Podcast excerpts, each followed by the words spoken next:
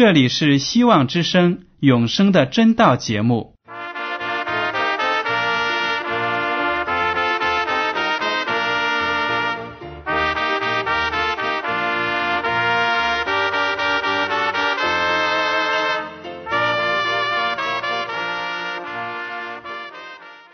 亲爱的听众朋友们，你们好，我是艾德，很高兴今天能和你们在永生的真道这个栏目中见面。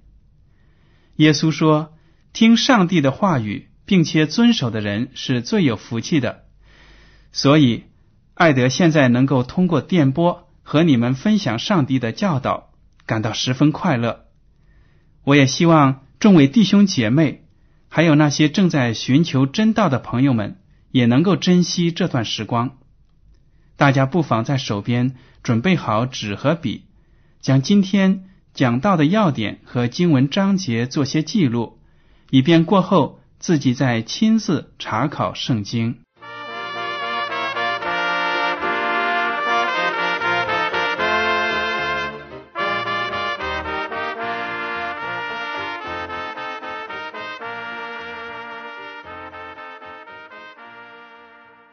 听众朋友们，今天我要和你们继续谈论圣经和酒的这些经文。今天的题目是耶稣与酒。我们在上一讲中呢，已经明白了，圣经对经过发酵后制成的酒类饮品是谴责的，而从葡萄里挤出的纯葡萄汁，则是上帝愿意人们享用的高贵的饮品。代表着上帝对他的儿女们的赐福。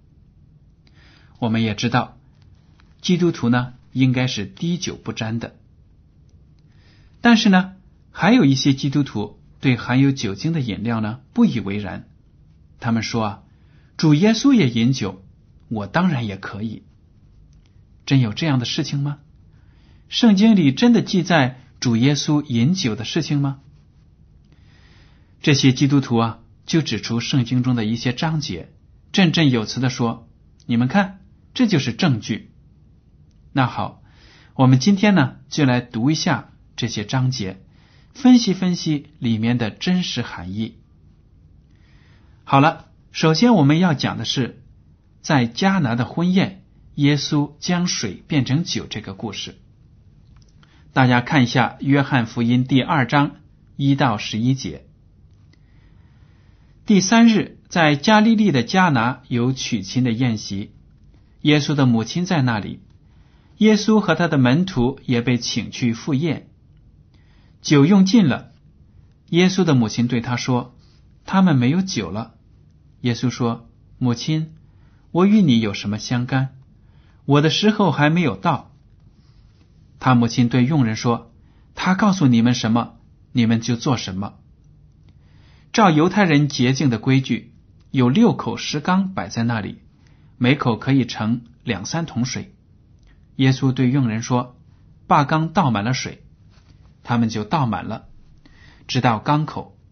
耶稣又说：“现在可以摇出来，送给管宴席的。”他们就去了。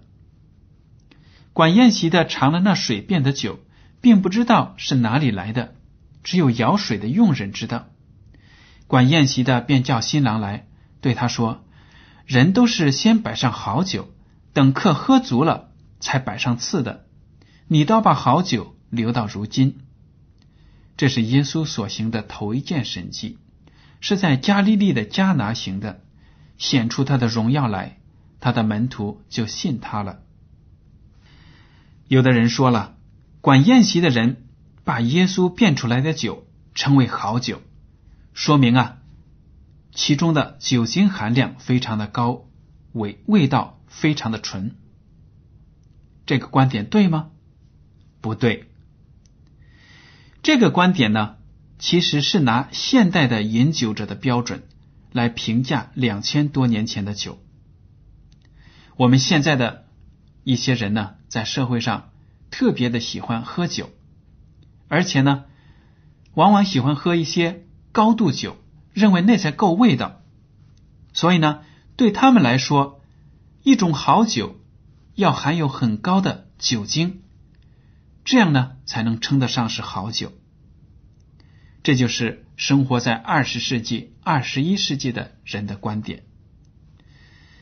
但是事实上呢，犹太法律向来都是禁止在庆祝的场合，当然也包括婚宴，伴随着音乐和含酒精的饮料。在欢庆的场合呢，上帝不允许他的选民喝酒，喝那些发酵后制成的葡萄汁。大家想一想，如果一个欢乐的场合，大人小孩都失去了控制，喝那些含有酒精的饮料，一个个发酒疯，这样子的欢乐能持续多久呢？肯定是乐极生悲。而且呢，是上帝的名都得到了侮辱，所以呢，犹太的法律禁止犹太人在任何庆祝的场合，不管是私下的还是公开的，禁止他们喝含有酒精的葡萄酒。而且呢，犹太人一般也要喝纯正的、没有发酵的葡萄汁，这是一个好的犹太人。能够做到的，愿意做到的，我们也学习了发酵在圣经中象征着败坏，所以呢，我们就可以推断的出来，耶稣基督变出来的酒好呢，并不是因为它的酒精含量高，而是因为它的味道甘美，味道纯正。大家也都知道，有些葡萄呢，吃在嘴里真的是。非常的甜美，但有些葡萄呢也有腐败的时候，放在嘴里你马上就吐出来了。如果用这些坏的葡萄榨出来的汁，肯定呢也不会让人得到欢悦，也不会让人喜欢。但是耶稣基督用神迹把那些水变成了甘美的葡萄汁，这就是为什么管宴席的人说：“哎呀。”这个酒这么好，其实呢，就是说耶稣变出来的葡萄汁质量太好了，非常的纯正，非常的甘美。还有的人说了，管宴席说的那句话，人都是先摆上好酒，等客喝足了才摆上次的。这个不是说明了一些犹太人在宴席上先把好酒摆上。让客人都喝得醉了，舌头都麻木了，才把次的酒摆上，以次充好吗？其实啊，这样的推断也是不合理的。我们已经在前面提到了，犹太的法律禁止犹太人在庆祝的场合呢喝含有酒精的这些葡萄酒，所以呢，这种事情在犹太那个地方。是不可能发生的。这种做法呢，把好酒摆上，让客人喝醉了，再把次酒摆上，可能呢也只在中国发生。我以前呢就听说，有些婚宴上，那些新郎新娘在操办婚礼的时候，为了省钱，就是先把好酒摆上，等人喝的酩酊大醉的时候呢，再把次的酒摆上，以次充好。我们用现在的这种观点、这种做法去评价两千多年前犹太人的做法，当然是有失公平的。您说对吗？其实呢，这里说的还是，当那些人把葡萄汁摆上的时候呢，大家就尽量的喝，因为这个时候呢，葡萄汁的味道很好，很甜。当大家都喝足、喝够了，注意，大家注意一下呢。这个经文并没有说客人都喝醉了，而是说等客喝足了。当大家满肚子都是甜美的葡萄汁，喝足了的时候，这个时候你就是再把稍微次一点的葡萄汁端上来，也没有人会在意了。您说对吗？所以呢，这里并没有说酒的好坏是根据其中的酒精含量而决定的。耶稣作为三位一体的上帝中的一位，来到世上是为了救罪人。他在任何事情上都是以上帝的旨意为自己的指导思想。难道说他会违背圣经的教导，把含有酒精的饮料给众人喝吗？要知道，参加婚宴的人肯定还包括很多的妇女和儿童。如果主耶稣把烈酒给这些人喝，岂不是损坏了他那正直的道德品格吗？岂不是说他要害人吗？这当然是不可能发生的。好了，有些人就说了，耶稣基督在自己的教训当中呢，也不断的用酒做比喻，说明啊，耶稣基督喝酒。这个观点也是不正确的。我们就来评价一下耶稣基督有关酒的几个。比喻，学习一下，看看是不是耶稣基督提的是那种烈性酒啊，含有酒精的酒。好了，第一个比喻是新酒要装在新皮袋里，《路加福音》第五章三十七节到三十八节，耶稣说：“也没有人把新酒装在旧皮袋里，若是这样，新酒必将皮袋裂开，酒便漏出来。”皮带也就坏了，但新酒必须装在新皮带里。我们都知道，古代的人，特别是犹太人呢，在两千多年前就很懂得怎么样保存纯正的鲜美的葡萄汁。在古时候啊，人们如果要保存果汁，无非是要经过过滤，或者呢。把果汁煮熟了，装在干净的、没有空气和杂质的容器内。这种方法吗，能够帮助葡萄汁保存的时间长一点。所以，为了防止新葡萄汁发酵变质，对容器的要求也非常的高，要求呢非常的干净。如果说新的葡萄汁被装在了一个旧的皮袋里，而旧的皮带里呢，难免会遗留下一点点败坏的发酵的物质，哪怕只有这一点点的酵，就可能使整袋的新葡萄汁在短时期内变质。所以呢，当耶稣基督用新酒要装在新皮带里这个比喻来教训人的时候呢，讲的就是他自己所传的福音与法利赛人。所传授的那一套是截然不同的。耶稣的道是又新又活的，而法利赛人的教训是死气沉沉、令人窒息的。一个罪人必须把自己的心思意念都更新了，使自己的头脑呢变成一个新的皮带，才可能装进去耶稣的新酒，才可能领受耶稣的新道。同样呢。在此之前，《路加福音》第五章三十六节，耶稣说：“没有人把新衣服撕下一块来补在旧衣服上，若是这样，就把新的撕破了，并且所撕下来的那块新的和旧的也不相称。”说的合情合理。我们的旧衣服破了，我们不可能去把新的衣服上踩下来一块补在那个旧的洞上。大家知道，新的布呢没有经过水，如果过水的话呢，这个布料会缩水。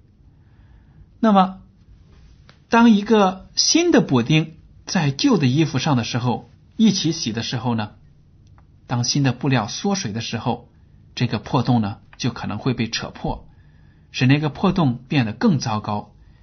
这样呢，新布也给浪费了，旧的衣服也给扯破了。根本就是不相称的事情。这个预言也同样是说明了耶稣基督所传讲的福音呢，和犹太人的那一套教训是格格不入的，不相配的。如果一个人要接受他的福音，就必须把法利赛人所传讲的那套死气沉沉的律法给抛抛开。还有呢？路加福音第五章三十九节，耶稣基督说：“没有人喝了陈酒又想喝新的，他总说陈的好。”难道耶稣基督在这里是说陈酒比新的好吗？有些听众朋友们知道，现在呢，有些发了财的人非常喜欢买外国的洋酒，有些酒呢，据说是在第二次世界大战之前就造好的，存在地窖里，超过了四十年、五十年，甚至呢，有的是从十九世纪造成的酒保留到了现在。他们说啊，这样的酒越陈越香，越有味道。难道耶稣基督在这里讲话的时候也是说的这个意思吗？其实不是的。耶稣在这里并不是在评论任何一种品牌的酒，而是在描述一种人的心态。这种人呢，非常的沉浮、愚拙，老是死抱着过去的那一套观念，不愿意接受新的事物。我们也知道，这些人指的就是那些法利赛人和文士。他们抱着没有生命力的律法，却不肯接受基督那赐人生命的道理。他们老是说，过去的那一套最可靠，因为已经有千百年了，久经考验，所以呢，肯定不会错。这个耶稣刚刚来到世界上，一个木匠，三十岁出头。啊，就有资格教训我们，讲这个道理，讲那个道理，当然不可以接受。所以呢，耶稣基督就描绘他们这些人，就好比那些喜欢喝陈年老酒的人，老是说：“嗯，酒还是老的好，旧的好，新的我连尝都不想尝。”这种人呢，对新来的事物向来都是排斥的。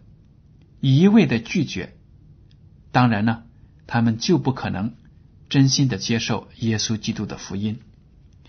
所以，当耶稣基督说这句话的时候呢，并不是在评论什么 XO 啊，还有人头马呀那些名贵的陈年老酒，不是这样的。耶稣是在说，有一些人的思想就是这样子，他们老是持守着过去，持守着陈旧的教条。不愿意接受新的事物，而且这节经文在翻译的时候，在中文里没有体现，在英文很多版本中呢，这后一句话他说陈的好，这个他说陈的好，这个呢三个字是用引号引起来的，也就是说是一句引语，也就是说呢，这些人呢。他们老是说旧的酒好，耶稣基督只不过是在引用一些人经常说的话，而并不是耶稣自己对酒或者其他任何事物的一种评价。还有呢，有些人就说了，法利赛人曾经说耶稣基督是贪食好酒，说明啊，耶稣基督来到这个世界上肯定是喝酒了。这个道理到底正确不正确呢？我们来看一下，这个出处是在路加福音第七章三十三到三十五节，这是耶稣基督说的话。耶稣说：“施洗的约翰来，不吃饼，不喝酒，你们说他是被鬼附着的；人子来，也吃也喝，你们说他是贪食好酒的人，是税吏和罪人的朋友。但智慧之子都以智慧。”为事。我先讲一下这节经文的最后一句，但智慧之子都以智慧为事。他的意思其实就是说呢，一个人真正有没有智慧，要看他的行动和他做事的后果来评断。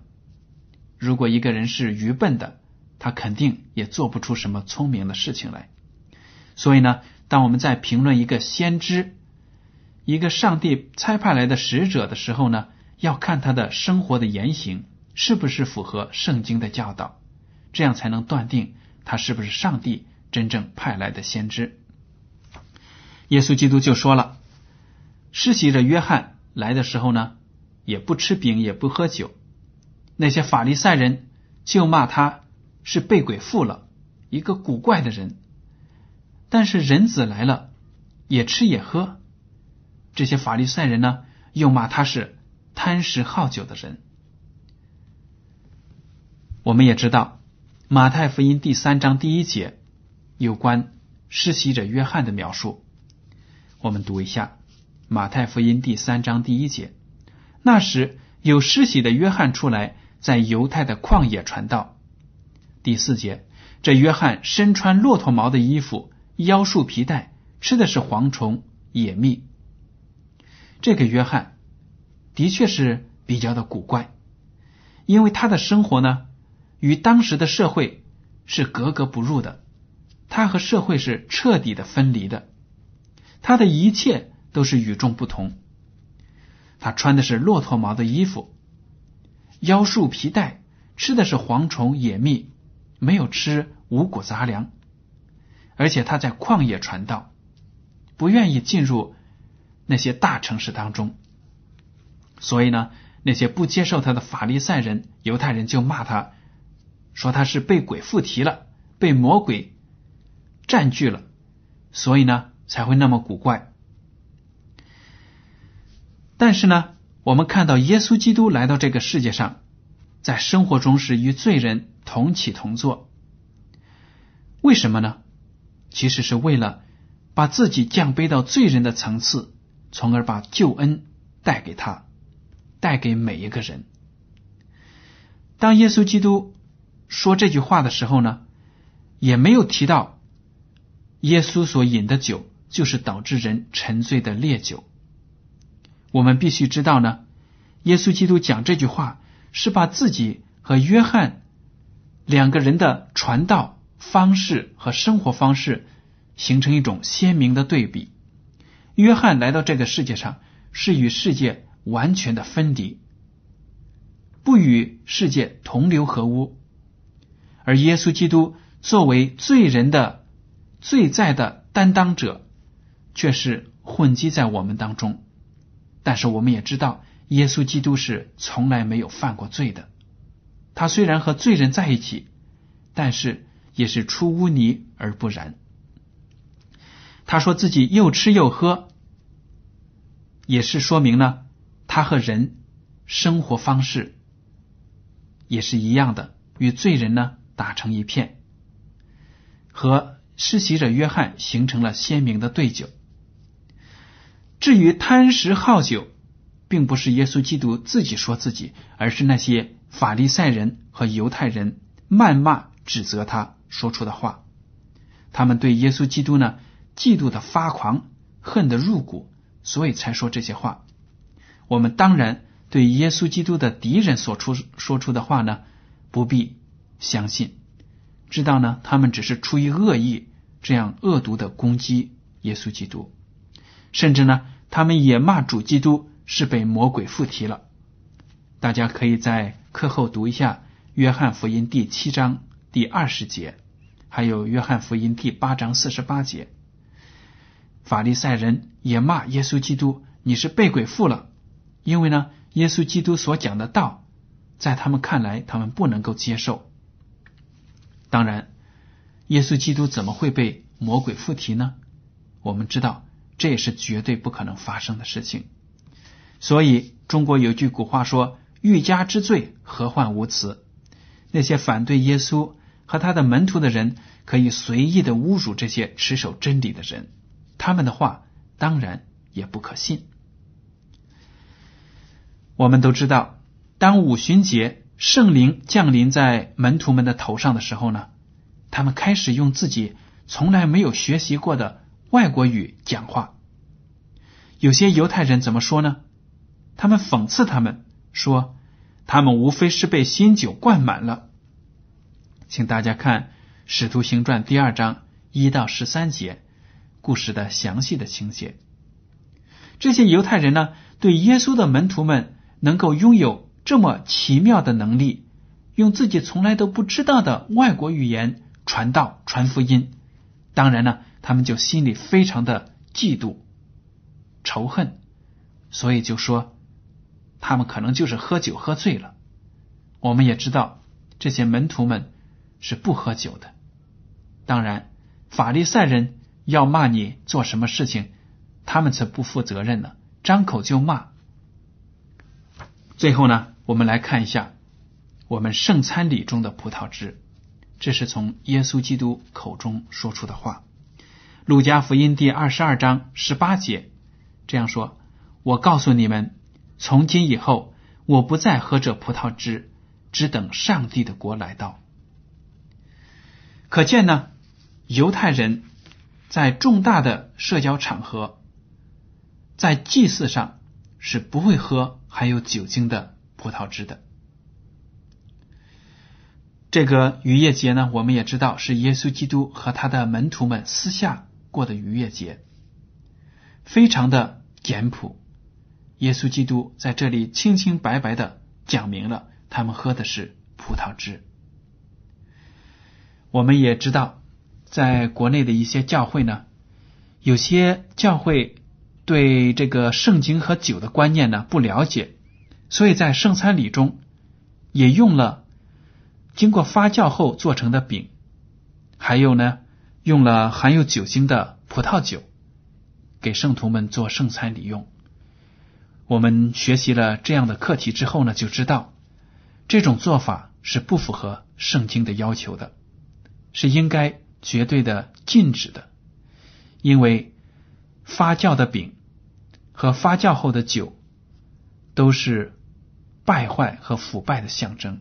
是上帝所不喜悦的，所以如果我们在自己的教会的圣餐礼中有不正确的行动，因为不了解真理，所以做错了事情，我们应该在圣经的真理的光照之下呢，改正这些错误。